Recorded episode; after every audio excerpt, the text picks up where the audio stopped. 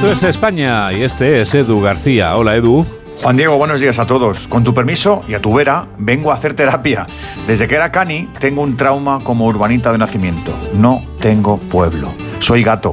Y la infancia y la adolescencia las pasé viendo como cada lunes los compañeros de clase contaban sus andanzas, sus escarceos y esas fiestas de coches de choque, encierros y besos robados. Puentes en Madrid sin oler a jara, a boñiga y a ese aire especial sin CO2 que cura el alma del más pintado. La verdad es que siempre le resté importancia a esta circunstancia. Estaban las escapadas puntuales, el retiro, los museos y los juegos con otros chicos como yo, despueblados. Pero ya de talludito he padecido esta anomalía que tengo ahí clavada. ¿Que cómo lo sé? Porque veo un paisaje sin cemento y no cierro la boca. Porque cada iglesia rústica me parece un misterio templario. Porque un ambiente límpido, sin ruido, lo intento atrapar a base de bocanadas salvajes. Me arrellano en las plazas ajenas. Me froto como los gatos en las piedras de los cerros.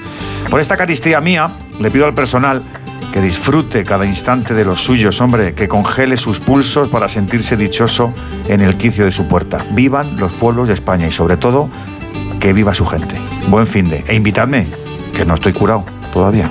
Estoy convencido de que no le faltarán invitaciones para recorrer los pueblos de España a Edu García, todo sea por curarle, que la salud es lo que importa.